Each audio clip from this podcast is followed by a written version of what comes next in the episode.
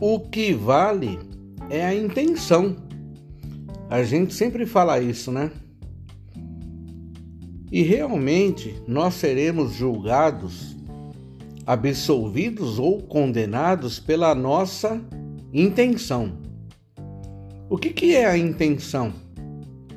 A intenção é a verdade última, é o objetivo final, é realmente o motivo verdadeiro pelo qual nós estamos fazendo isso ou aquilo, ou porque estamos deixando de fazer isso ou aquilo.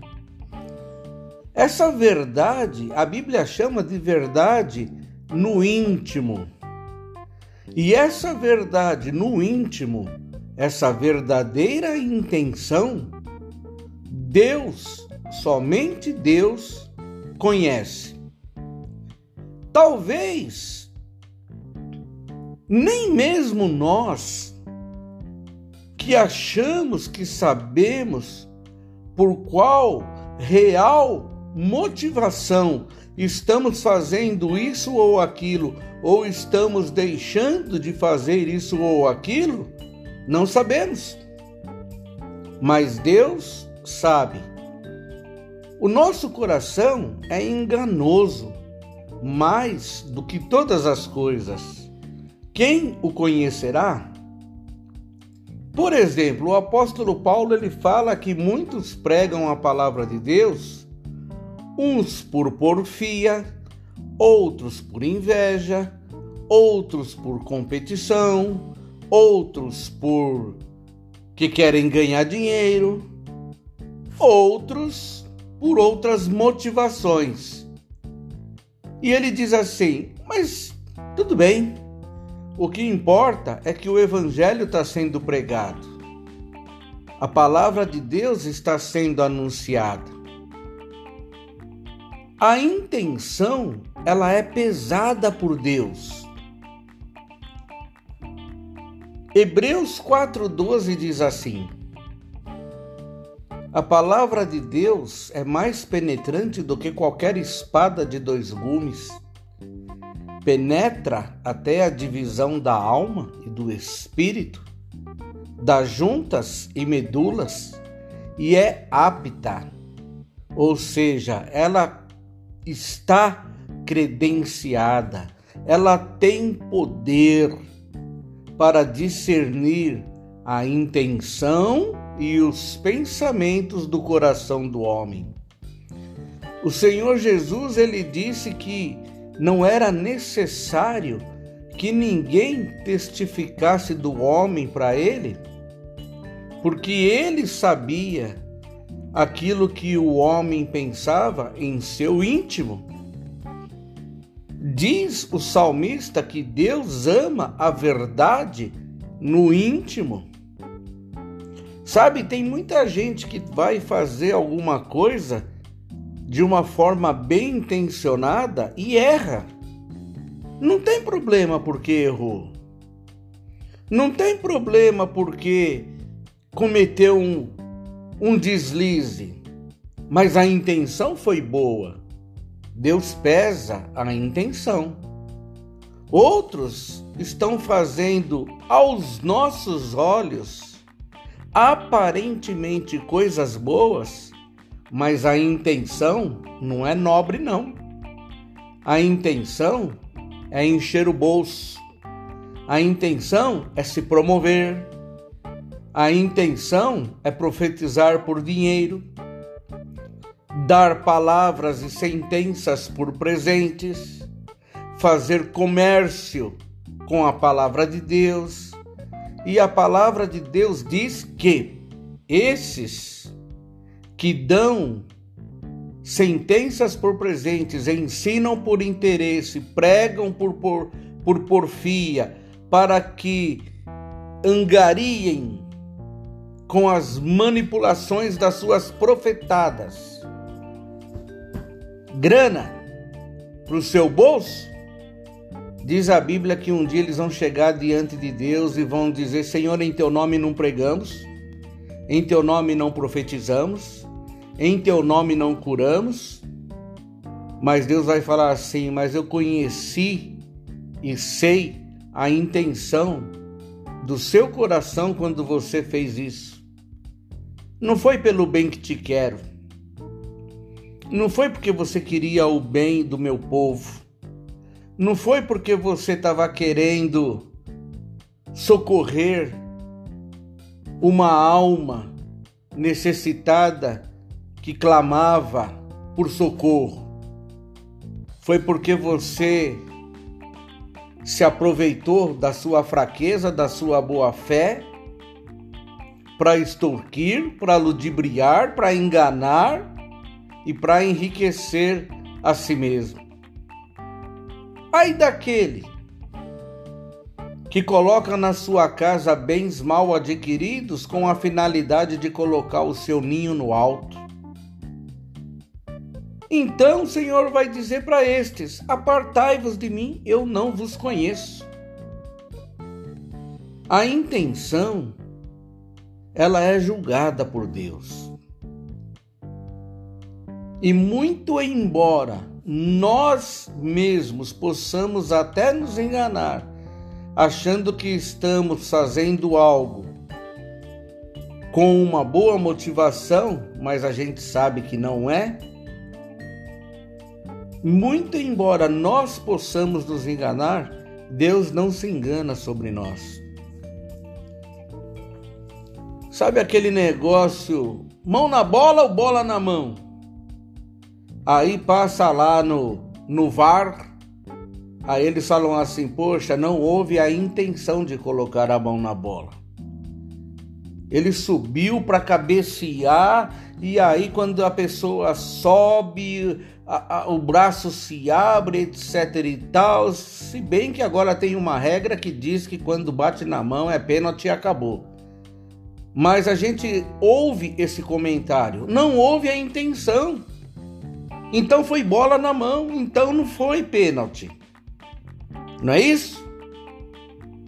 Agora, quando há a intenção e a pessoa levanta a mão, corta a trajetória da bola.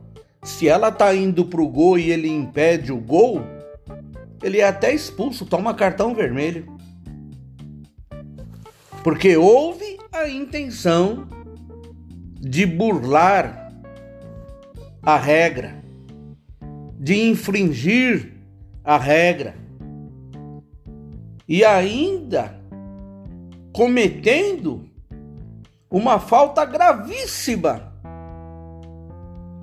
Porque a bola estava indo para o gol, ia ser gol, e ele preferiu cortar a trajetória da bola, ser expulso, para ver se tem uma chance lá do goleiro pegar o pênalti lá. Porque vai ser pênalti. Que se chama na regra penalidade máxima. Olha, meu querido e minha querida, nós precisamos ver com que intenção nós estamos vivendo, praticando isso ou praticando aquilo, deixando de praticar isso ou de praticar aquilo, com que intenção nós elogiamos, com que intenção nós damos presentes, com que intenção nós buscamos a Deus, com que intenção nós vamos na igreja? Com que intenção nós fazemos as nossas caridades, entre aspas, com que intenção a gente vai por determinado caminho. Deus sabe qual é a verdadeira intenção do nosso coração. Nós temos que pedir ao Espírito Santo de Deus que nos clareie as ideias, que nos faça olhar para nós mesmos e assimilarmos com que intenção nós estamos vivendo. Porque vai ser muito triste chegar naquele dia diante do Senhor e ouvir: Eu não vos conheço. Mas não deixemos de fazer o que nós achamos que temos que fazer se a nossa intenção é boa. Porque se ela for boa, o que nós vamos ouvir no final é: Vinde benditos do meu Pai. Porque nenhuma condenação mais há para aqueles que estão em Cristo Jesus, que foram chamados pelo seu decreto, que muitas vezes erram, que muitas vezes tropeçam, que muitas vezes realmente é, cometem seus deslizes, mas a intenção é acertar, a intenção é agradar a Deus, a intenção é se libertar dessas fraquezas, a intenção é buscar ao Senhor para que o Senhor conceda forças para que ele não infrinja as regras que o Espírito Santo coloca no coração dele, que ele sabe que está infringindo, não regras de homens, não regra de igreja, não regra de líder religioso, não regra de religião, regra que Deus coloca no coração do homem e ele que recebe de Deus essa consciência sabe com que intenção ele está fazendo ou deixando de fazer. Deus nos ajude a sermos pessoas bem intencionadas, ainda que erremos, ainda que tenhamos algumas recaídas, ainda que cometamos algumas abominações até, mas que depois a gente sabe que a gente não queria ter feito aquilo. O difícil é quando se acostuma e gosta. Mas quando vem aquele peso, quando vem aquela tristeza, a gente fala: Oh meu Deus, tem misericórdia. Que Deus tenha misericórdia de nós. Bola para frente. Vamos continuar a prosseguir em direção ao alvo. Não deixa ninguém tirar você de cabeça de que você precisa continuar. Você precisa caminhar passos largos de vitória na presença de Deus. Peça forças para o Senhor. Ele nos socorre nas nossas fraquezas. Ele tem misericórdia. O filho pródigo voltou, foi recebido de braços abertos. Já não se julgava nem digno mais de ser chamado filho de Deus. Mas o pai viu o arrependimento, viu a intenção de voltar para casa cabisbaixo e derrotado e fracassado, viu nesse fracassado a intenção de se humilhar, de querer se reconciliar, de pedir, humilhando-se mesmo, que o Pai lhe concedesse pelo menos, pelo menos, um pedaço de pão e um alojamento para ele poder dormir. Mas o pai que tem um amor imensurável, o pai que tem um, um amor que a gente não compreende, comemorou a volta daquele que estava morto e reviveu, estava perdido e foi achado. É o seu caso? Você já fez tanta coisa errada que não está conseguindo nem erguer a cabeça mais? Volta para os braços do Pai. Pede perdão. Se livre de uma vez por toda desses pecados, dessas coisas que você sabe que faz divisão entre vós e o vosso Deus. Eu conheço os meus pecados, estão sempre diante de mim, eu sei quais são. Você conhece os seus que a nossa intenção seja superar isso com força do Espírito Santo. Que Deus te ajude, que Deus me ajude, porque não é fácil.